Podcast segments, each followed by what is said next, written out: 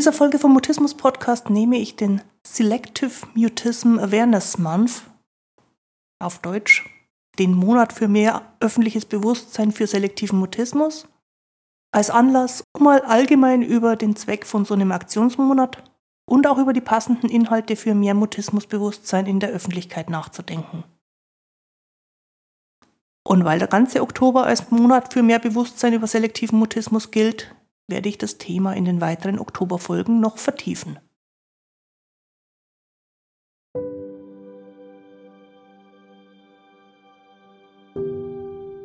Ich bin Christine Winter und ich hatte selektiven Mutismus, bis ich Mitte 30 war. Heute unterstütze ich andere beim Mutismus verstehen die Erwachsenen, die ihre Sprechblockaden hinter sich lassen wollen und die Eltern mutistischer Kinder und natürlich auch die Profihelfer. Mutismus bedeutet, dass Kommunikation nicht geht, obwohl du eigentlich schon sprechen kannst, aber je mehr du es willst, desto weniger geht es. Mutismus ist das medizinische Wort für psychisch bedingte Sprechblockaden.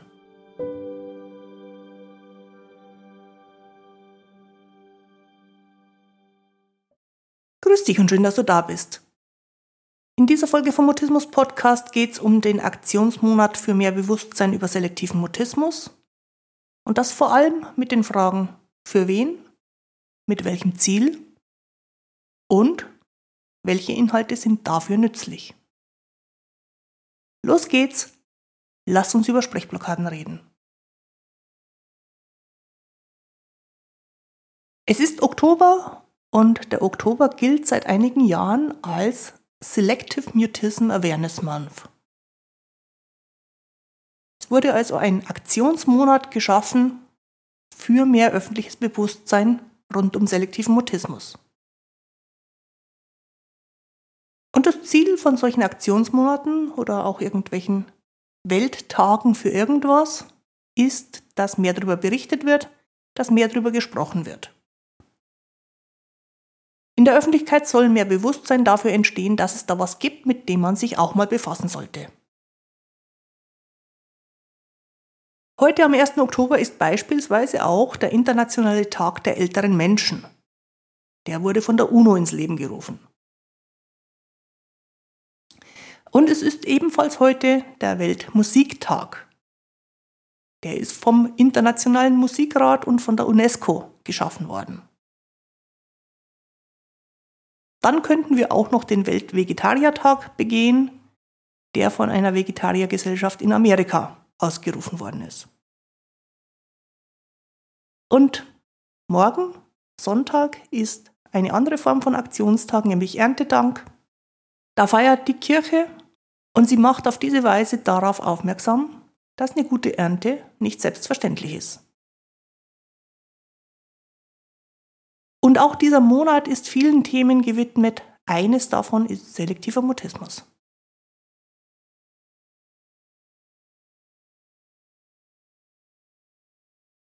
Wenn ich hier meine Podcast-Folgen plane, dann gibt es auch ganz oft sowas wie ein Monatsthema.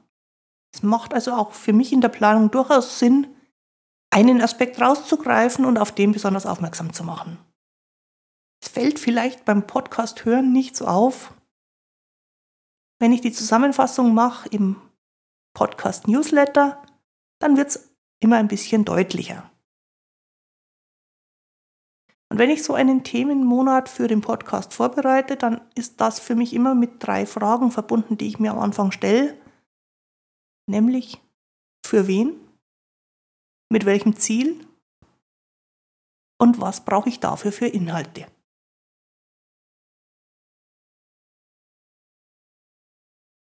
Meine Podcast-Folgen gehen immer mal wieder an andere Personengruppen. Das ist dir wahrscheinlich schon aufgefallen. Manchmal rede ich für die Eltern von Vorschulkindern und Schulkindern. Manchmal spreche ich direkt Betroffene an. Relativ selten, aber doch auch gelegentlich spreche ich die Helfer an. Also die Leute, die als Profis Unterstützung anbieten. Und das einfach deswegen, weil ich weiß, alle diese Menschen hören zu. Und je nachdem, wer gerade zuhört, muss ich das Thema aber anders rüberreichen.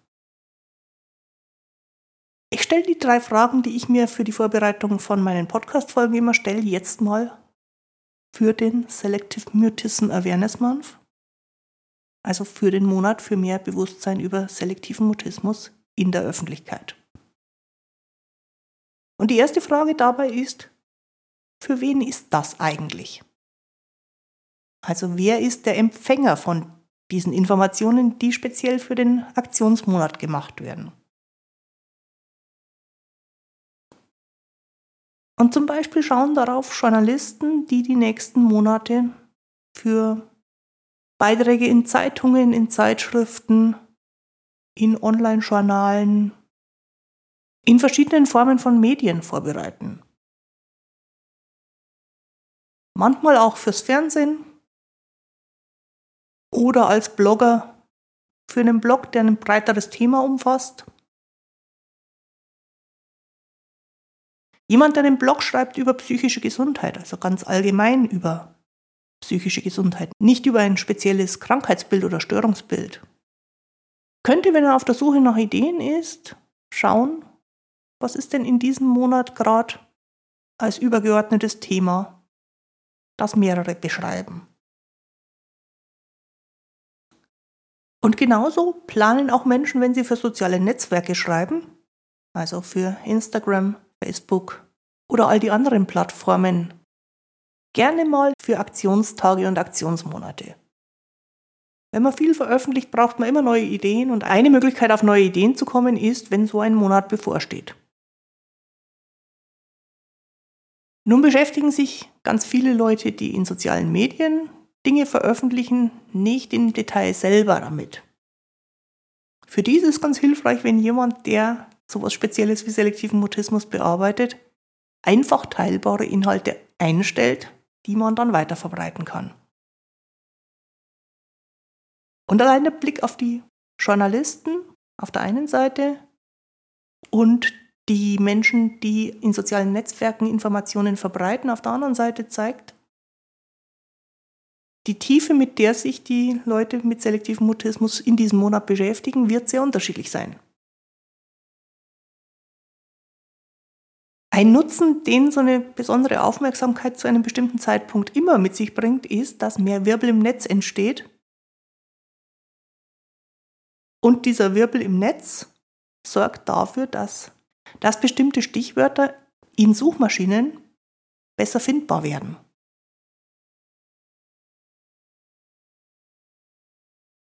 Suchmaschinen haben ja den Suchmaschinenalgorithmus, und um zu entscheiden, ob etwas von Bedeutung ist oder nicht, schaut der unter anderem nach, wie oft der Begriff denn auftaucht. Also erstens, wie oft er auftaucht in Veröffentlichungen und zweitens, wie oft es Menschen gibt, die den suchen.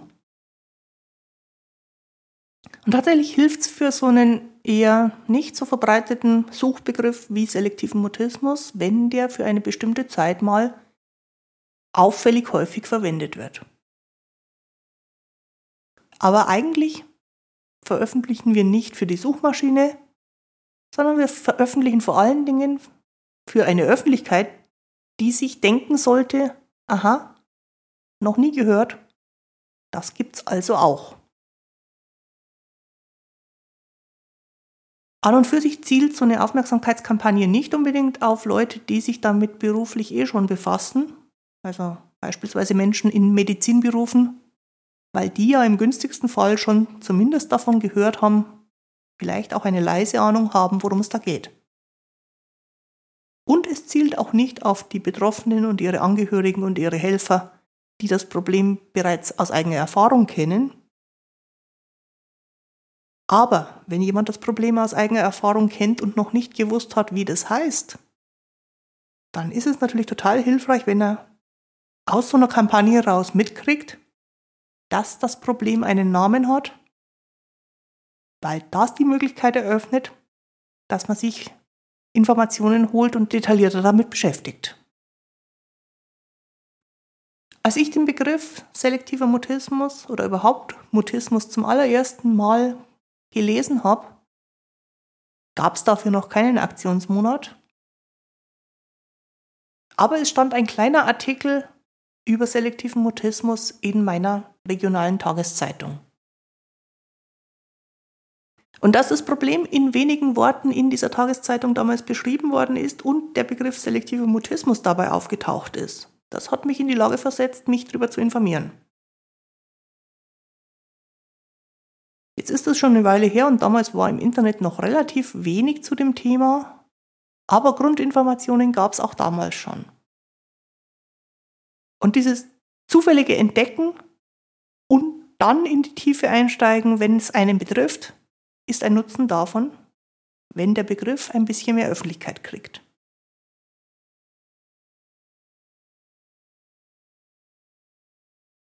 Die zweite Frage beim Schaffen von mehr Öffentlichkeit ist dann, mit welchem Ziel lenken wir denn die Aufmerksamkeit auf den selektiven Mutismus? Und für mich ist das wichtigste Ziel, eine breite allgemeine Bewusstheit zu erzeugen, ohne dass man damit eine Abwehr oder eine Überforderung auslöst. Was Menschen nämlich gerade bei Themen der psychischen Gesundheit relativ leicht haben, ist, will ich gar nicht wissen, wird eh zu kompliziert, ist nicht mein Problem, ich beschäftige mich gar nicht damit. Wesentlich nützlicher wäre, wenn die Reaktion sowas ist wie, hab noch nie davon gehört, aber es ist gut zu wissen, dass es sowas gibt. Und vielleicht, wenn ich es dann mal brauchen würde, könnte ich mich daran erinnern, dass ich davon schon gehört habe.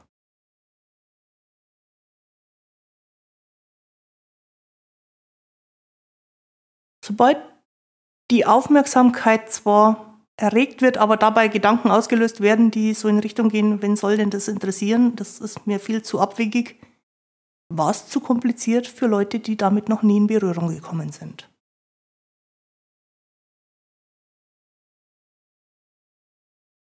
Und die Menschen, die dann das Problem wiedererkennen, weil sie es um sich herum irgendwo bei jemandem beobachtet haben oder vielleicht sogar bei sich selber, die werden dann dadurch, dass sie jetzt einen Fachbegriff haben, in die Lage versetzt, danach mehr zu recherchieren und so mehr Details zu erfahren. Die Details sind aber nicht das, was Inhalt des Aktionsmonats sein sollten. Die Details sind das, was man kriegt, wenn man weiß, wie das Ding heißt. Und es ist heute ja vergleichsweise leicht zu kriegen, weil wesentlich mehr im Netz verfügbar ist als noch vor einigen Jahren.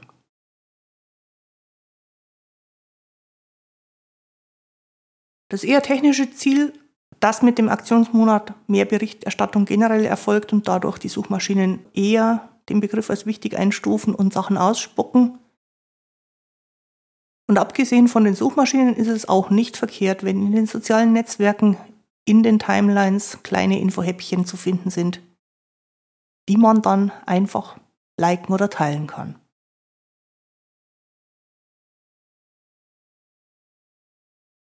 Das bringt uns zur dritten Frage, nämlich welchen Inhalt gute Beiträge in so einem Aktionsmonat haben. Und ich finde, dass wir, gerade wenn wir uns sehr im Detail damit beschäftigen, als Fachleute, als Fachleute aus eigener Erfahrung oder als Fachleute, weil wir Menschen helfen, auf eine ganz simple Sprache, auf einfache Worte, auf Formulierungen achten sollten, die kein Gefühl von Überforderung oder Hilflosigkeit auslösen bei denen dies hören. Ich übe das schon seit Jahren und merke bei mir selber, dass ich auch schnell mal zu kompliziert werde. Und meinen einfachen Satz, wie ich das mit jedem besprechen kann, den kennst du wahrscheinlich auch schon. Der lautet, selektiver Mutismus ist, wenn man sprechen will, und es aber immer wieder nicht geht, obwohl man eigentlich schon sprechen kann. Und je mehr man es will, desto weniger geht es. Meine Erfahrung mit dieser Aussage ist, dass Menschen das gut nachvollziehen können, auch wenn sie es aus eigener Erfahrung nicht kennen. Also, dass man was will und es nicht geht, das hat jeder Mensch mal. Bei den meisten betrifft es halt nicht das Sprechen. Und die Reaktion darauf ist, dass die dann die Fragen an mich stellen, die ihnen zu diesem Thema einfallen. Also zum wollen und nicht können. Nicht unbedingt zum selektiven Mutismus, weil die Erfahrung hat niemand. Und wenn wir so ein Gespräch eröffnen können und Menschen in die Lage versetzt werden, das zu fragen, was sie dabei interessiert, dann ist das tatsächlich ein guter Weg, um Informationen zu geben, die dann auch verstanden werden und die eben nicht überfordern. Was auch immer hilft, sind Alltagsbeispiele, Alltagsbeispiele darüber, wie es für jemanden ist, der selektiven Mutismus nicht kennt und auf einen Betroffenen von selektivem Mutismus trifft. Weil das ist ja die Situation, in die die Leute geraten, die nicht wissen, was selektiver Mutismus ist. Die treffen jemanden, das wird eine ganz ungewöhnliche und irgendwie auch unangenehme Situation und man weiß nicht, was das ist. Was die Ursache ist, was da dahinter steckt. Und deswegen finde ich es total sinnvoll, gerade wenn man das eher journalistisch aufbereitet, den Blickwinkel einzunehmen von jemandem, der davon nichts weiß, der das nicht kennt. In Reportagen, auch in geschriebenen Reportagen oder in Dokumentationen ist mehr Raum, um zu zeigen, dass es das Störungsbild gibt, und zwar aus einem Blickwinkel, der nicht voraussetzt, dass man es sofort verstehen muss.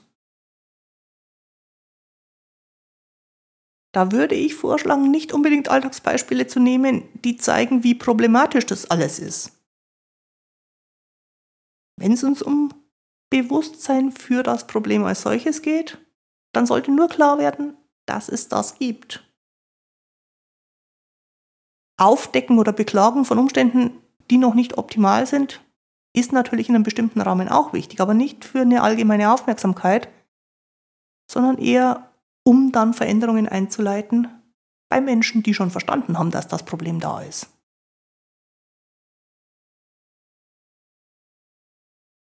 Was man versuchen kann, ist natürlich hilfreiche Ideen rüberzubringen für Menschen, die zum allerersten Mal, also ohne Vorerfahrungen, auf den Namen für das Problem stoßen. Für mich ist in dieser Form von Information der Maßstab, dass es möglichst keine Überforderung auslöst bei dem, der zum ersten Mal davon hört. Und dass es wirklich unkomplizierte Vorschläge sind, wo man das Gefühl hat, okay, das ist machbar mit dem, was ich kann und was ich weiß.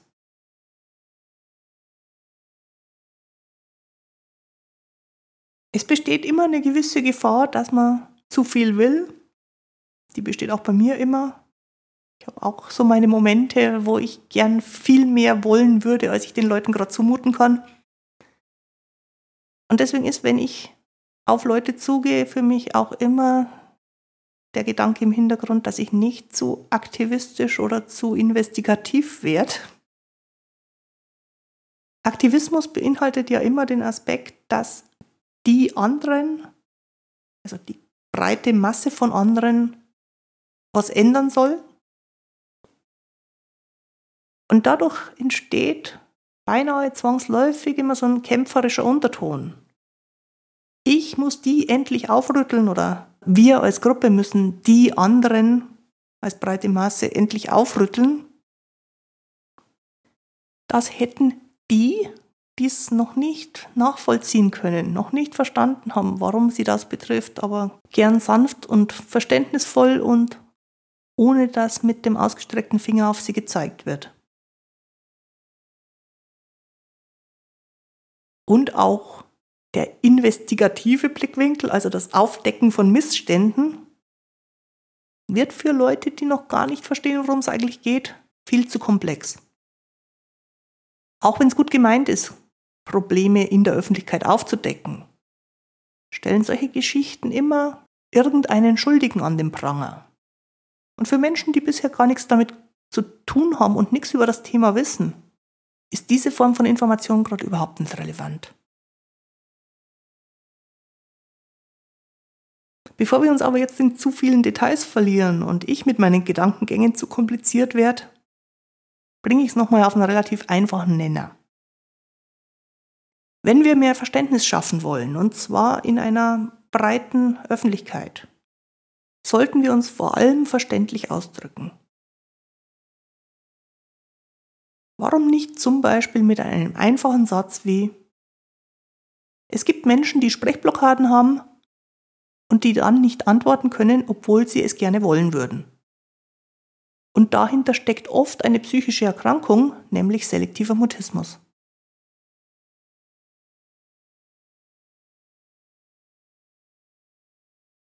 Ich versuche mal meine heutigen Gedanken nochmal in kurze Worte zu fassen. So ein Aktionsmonat wie der Selective Mutism Awareness Month ist eine tolle Gelegenheit, um Menschen, die bisher noch nie davon gehört haben, darauf aufmerksam zu machen, dass es Selektivmutismus überhaupt gibt. Je einfacher wir das rüberbringen, desto wirkungsvoller ist es. Ich werde diesen Monat in den weiteren Podcast-Folgen noch tiefer in die Frage einsteigen, was jeder wissen sollte und warum wir einfache Worte brauchen, um etwas zu erklären, das die allermeisten Leute ja erfreulicherweise noch nie kennengelernt haben.